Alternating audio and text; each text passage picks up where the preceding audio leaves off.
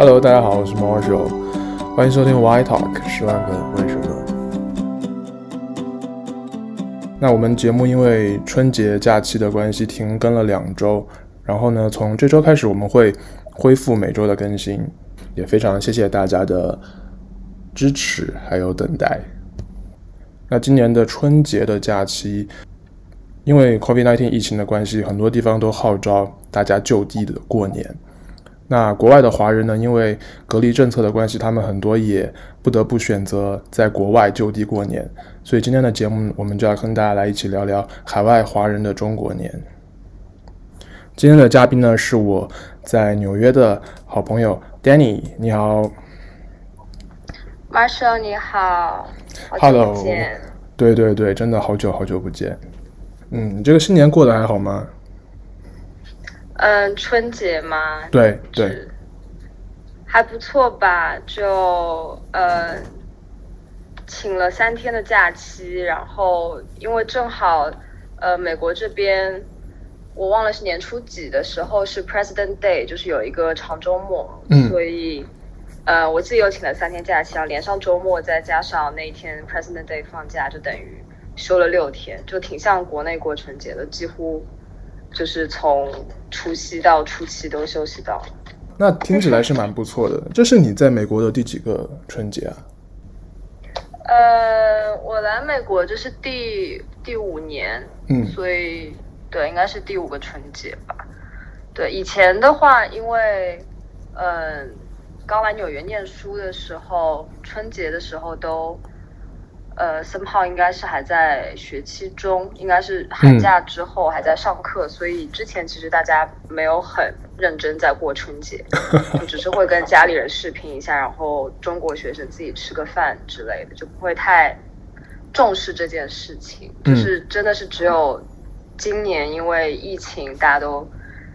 社交很受限，所以把春节当做一个比较大的节日在过这样。哦，那听上去是蛮不错的。所以，那今年的这个春节，你有什么特别的好玩的东西可以跟大家分享吗？今年的话，就是因为纽约这边疫情还是每天大概都几千的增长，所以就是也没有办法真的出远门玩啊，或者怎么样。所以今年就是，嗯、有一个。Boston 的朋友来纽约家里，然后我跟我室友和另外几个住的比较近的朋友就一起在家，嗯，做菜，就是过年这样。就因为我室友是广东人，然后我们另外还有两个朋友是广东人，所以我们今年订了一个就 Chinatown 一家粤菜馆的盆菜来过年，就是因为我我上海人嘛，然后从来没有吃过盆菜。就是你知道，就是那种一大锅，然后里面就是什么海参、鲍鱼、鸭掌，就是那种佛跳墙吗？那种类类似的。对对对对对，就是类似那种一大锅佛跳墙那样。对，我们就订了一套这种豪华粤菜年菜在家里面，然后，呃，然后我还跟室友一起做了那个蛋饺砂锅，就是、哦、就是小时候我妈就是外婆家过年。呃，一定会做的那种蛋饺，但是很好笑的是，我以前在国内的时候，其实，嗯、呃，几乎不太做，就我自己肯定是不做，然后我爸妈也是偶尔会做，但是今年就是不知道为什么，就是那种乡愁的气息特别浓郁，所以大家就开始自己做这种家乡菜吃，就是也是头一遭，就之前几年，嗯，过春节都没有在做这样的事情，之前几年就。甚至也不可能说什么看春晚什么的，就今年甚至甚至还看了一点点春晚。哦，是吗？对，就已经不知道多少年没有看过。哦，乡愁，嗯，这是一个关键字。那大家的厨艺都得到了提高。像你们购物啊，因为你毕竟还是要买原料嘛，那这一块的话是都可以照常运作吗？纽约这边疫情，因为现在算是第二波慢慢开始平复，所以就怎么讲，就是因为最开始纽约疫情爆发是三月份的时候开始 lock down，然后那一阵子大家都非常非常的紧张和小心，尤其是呃华人，嗯，然后那一阵子我们订菜基本上都是呃网上订购，就比如说你 Amazon 上 Whole Foods 下单，然后第二天他们会送过来。嗯，然后我们会非常避免，嗯、呃，去实地买菜。但是后来到夏天的时候，就疫情好像慢慢就好了，就好一些了。然后大家都还出去玩呐、啊，然后嗯，就好像有慢慢开始恢复正常一点点。然后在这应该是 Thanksgiving 之前，十月份、十一月左右的时候，就又开始第二波更厉害的疫情，而且其实已经是比三月份的时候要更严重了。嗯，但是我们的心态就就大大部分人的心态都已经变得比较，呃，麻木，就是 当然是有好好的做防护，但是就没有之前神经盯那么紧。嗯，就是你不会什么事情都就我完全就要出门买菜，就是我一定要网上订，我就已经没有再有这样的心态。就我们还是会去去超市逛，我们还是会去 Chinatown，或者去，就是如果我们要做中餐的话，是会去 Chinatown 或者法拉盛，嗯的那种华人超市买菜，人还蛮多的。其实就是 social distancing 这个事情现在变得很很吊诡，就是 很玄学。对，OK，我了解了。好，那你刚才说到 Chinatown 跟法拉盛嘛，那其实他们，我印象中他们过往的春节啊，这种农历新年都会有一些呃庆祝的活动。那像今年的话，他们有类似的活动？今年好像没有，就据我所知，至少嗯、呃，也没有在社交媒体上看到很多，然后也没有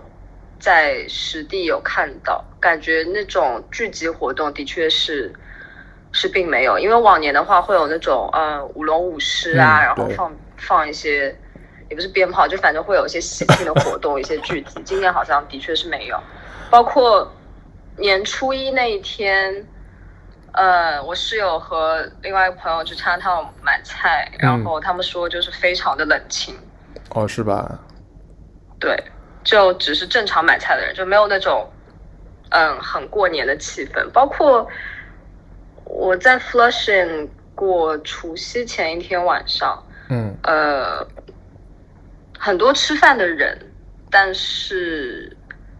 你就会觉得像是跟平常的一天差不多，你就不会觉得、oh. 哇，有有那种很过年的气氛。除了你在 Flushing 的超市里会听到那个刘德华那个恭喜发财的歌之外，就只有那首歌会 把你带回到那种，就片刻把你带回那种过春节的气氛。除此之外，就的确冷清不少。OK，好，在这个号召就地过年嘛，嗯、其实像今年的春节确实气氛都很淡，所以是很类似的。嗯、但是我觉得很有意思的点，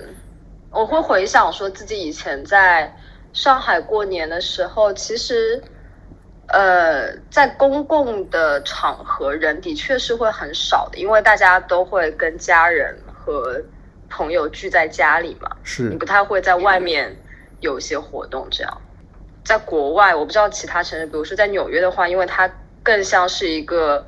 呃少数族裔，你在庆祝自己的节日，你会希望自己的声音被被人听见和看见，所以会举办各种嗯、呃、公开的活动，就是除了你家庭自己聚会之外，嗯哼，就比如说帝国大厦会点那个红色的灯，嗯、那种 Chinese Red，嗯，然后。Chinatown 会舞龙舞狮这样，就是它是一个呃公开庆祝的方式。今年是少了这一环，嗯，哦，对，说的很对啊，这个是可以理解为某种程度上的文化输出吧，一种庆祝的呃方式。嗯，对。那今年帝国大厦有点灯吗？因为我有看到呃，比如说我在澳洲的朋友，像那个悉尼歌剧院，他们其实也是有。就是点亮红色庆祝中国。有啊，帝国大厦每年都有点，对，好像几十年了。嗯。OK，周遭的朋友有没有就是借这个春春节这个呃契机，然后就回国？我周围的确有不少朋友和认识的人回国，但是很少是有就是借回国呃，不是就是借春节这个契机的，基本上都是借疫情这个。你说它是契机，可能不是一个很好的 用词，对。但是很多是因为疫情回国去探寻别的机会，这样。OK。嗯，因为的确，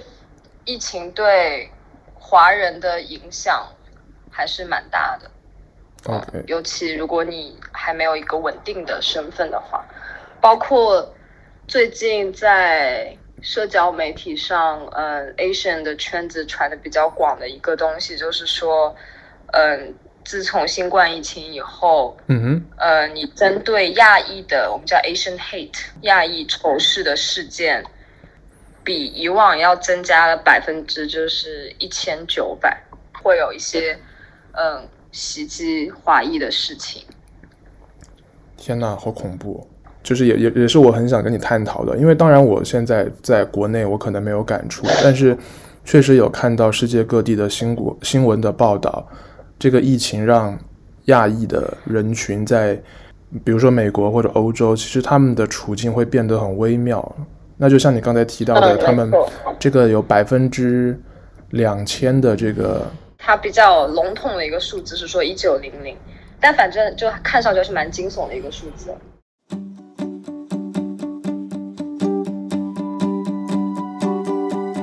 工作上有没有什么影响？比如说 hiring 啊，或者是同事之间的接触，你有感觉到有一些微妙的变化吗？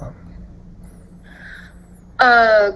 工作上的话，我觉得非常看你所在的行业以及呃你公司内部人的结构。嗯、呃，我很难说大部分人是什么样，但是就是拿我个人案例来说的话，嗯、我在一家。呃，比较大的建筑公司，然后，嗯，呃、它是个国际性企业，它在上海也有办公室，嗯、呃，然后这种比较 high standard 的公司，它内部很注重 diversity，然后它很注重所谓的政治正确，并且就是如果我们身处纽约这种深蓝州的话，就是大家对政治的正确非常敏感，是，嗯。所以比较少会让你感觉到有那些微妙的东西。OK，然后大家也相对理性，然后看新闻之类，比较有自己独立的的思考。然后我觉得，因为在纽约，你大部分浸润在这种环境里面，你会很少直接切身感受到。对，包括就是你又是在大公司，然后嗯，你接触的人相对都是中产，然后接受比较好的教育。就是我们 team 会有那种，就是大家说的比较多的那种所谓，就是那种 privileged people。比如说我们现在觉得最 privileged 的就是中产阶级白白人，呃，直男，接受好的教育，然后家境 OK，然后你知道，然后他们就会更加注意自己的言行。对，就是其实活的也是蛮在就是刀尖上，但是他们因为的确是 privileged people，嗯，但这是一方面，就是另一方面，你看到很多社会新闻，就是说在 Chinatown 或者 Flushing 那些比较，嗯，相对贫穷一点的地方，然后比如说你是一个，嗯，华裔的老人，你经营一家很小的店铺，嗯哼，然后你周围的街区可能相对比较贫穷，然后经常会有嗯一些不文明的冲突。然后在新冠疫情之后，他可能更容易成为 target，他更容易成为一个呃宣泄仇恨的对象。然后包括嗯、呃，在之前是五六月份左右，就 Black Black Lives Matter 那一阵的时候，很多华人的店铺其实是一个打砸抢的一个重点的对象。对，然后一方面是你反击的能力又比较弱，就是你亚裔给大家的印象一般就是比较。安静，比较就是内敛，对，比较内敛，你不会就是大规模的站出来发声，然后你就比较容易被欺负。然后另一方面也是因为新冠疫情把这个矛头很多就是指向了亚裔，所以相对来说我们还是偏既得利益者的这个阶级，你很难切身感受到这一个。对，但是你看到了很多这方面的事情。这一点我还蛮惊讶的。你刚才有说这个 B L B L M 这个这个呃 campaign 吧？嗯。然后我真的蛮讶异，他们会去挑华人的店来打杂，因为少数裔之间不是应该更能够共情这一点吗？我以为被砸的都是那种，比如说 L V 啊 或者这种。就是一方面也是因为那些商家自我保护的能力也更强吧。呃，你华人小店铺就是人力、财力各方面都有限。然后另一方面，就像比如你说少数族裔之间不是更应该有共情吗？这个就是从理性层面上来讲，听上去非常的有道理。我也觉得应该是这样。就理想，嗯的状况下的话，的确应该是这样。但其实你放在现实层面来讲，嗯，当你都是相对社会底层的人，然后接受的教育有限，你得到的各种资源有限。就是我在试图去理解这样的一个心理状态，因为我本身并不处在这个阶层。嗯哼。嗯，但是我可以理解到说，你们之间的仇视和竞争也会存在，因为你要去抢夺那些就是仅有的资源，你们相对都比较弱小，然后你很难说是我去我去欺负一个比我更强大的对象。包括包括另外一个方面是说华裔或者我们说亚裔，嗯，我觉得在美国社会是处在一个很微妙的的地方，因为亚裔一直给大家的印象就是那种很优秀的，嗯，很独善其身的，很我们怎么说很也不是很 decent，就是很很适当的可以顾好自己生活的这么一个 level 的人。嗯哼。就他跟黑人，就是你说到黑人或者，呃，墨西哥裔之类的，你会觉得他们好像，嗯，偏贫穷，然后，呃，有时候会抱怨社会，然后就是那种会哭的孩子有奶喝的那种形象。但是亚裔普遍就是那种我要自力更生，我要发愤图强，然后我要冲到呃更好的阶级。然后的确很大部分的亚裔是做到了，因为真的很努力，很勤奋。是，嗯。相对的确也相对自私一点，但是其实，呃，跟其他少数族裔比，你看上去好像处在一个比较好的位置。对，所以他也很容易成为一个被仇视的对象。OK，好，我觉得我我我要把话题往回拉一点，因为这块我觉得有点沉重了。对，好，哎，你你现在还在在家工作吗？对，已经快一年了吧？对，将近一年。OK，所以他现在应该是美纽约的一个比较多的公司都会选择这个工作模式吗？嗯，感觉上是，就除非你是就 essential worker 的话是需要去实地上班，然后、嗯、呃，据我所知，我周围只有 FinTech 的公司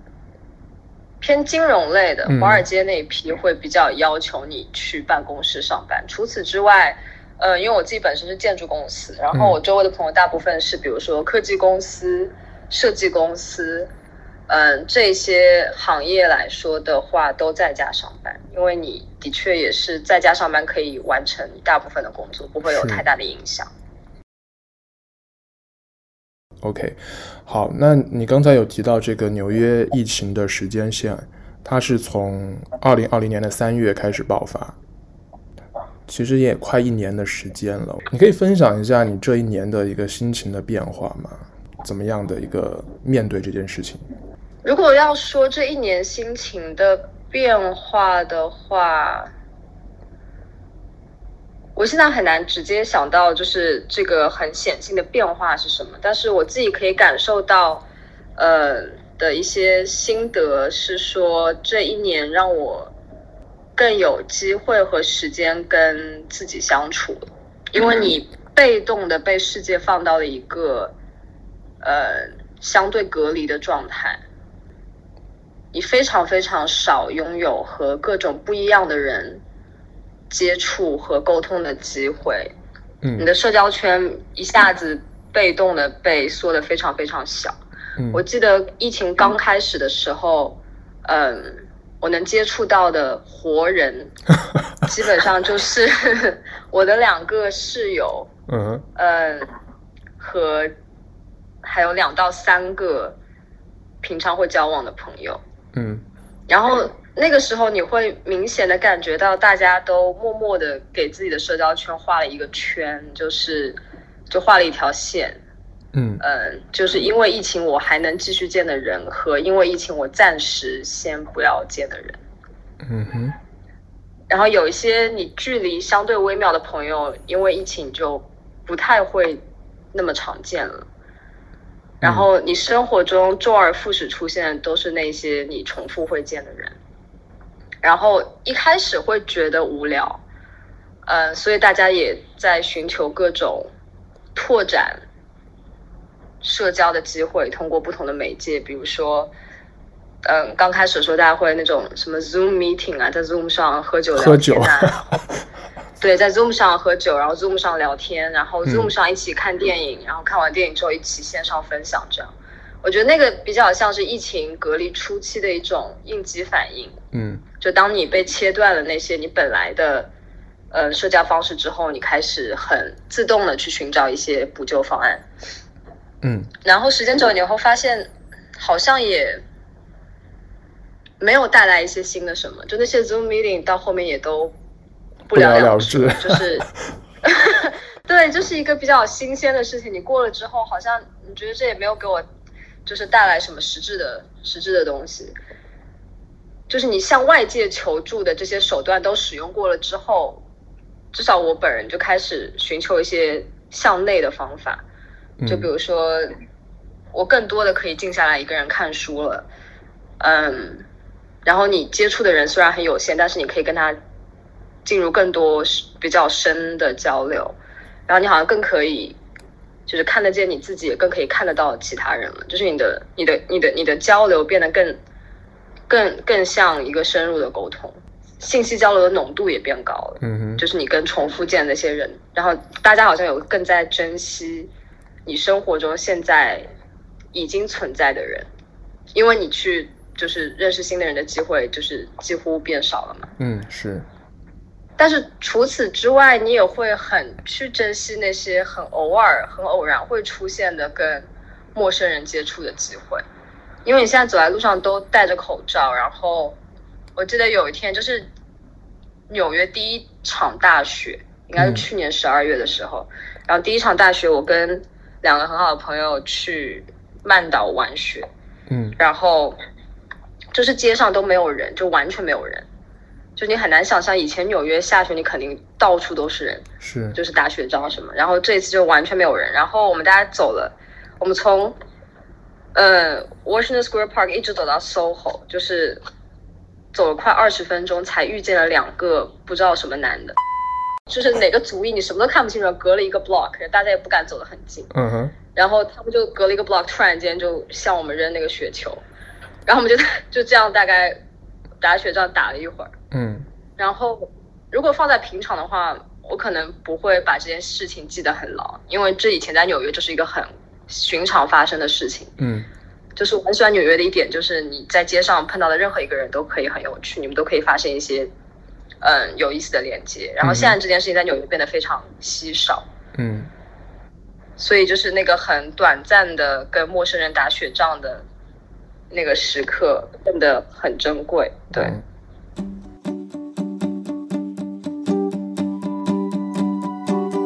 非常非常谢谢 Danny 的分享，这一期让我非常的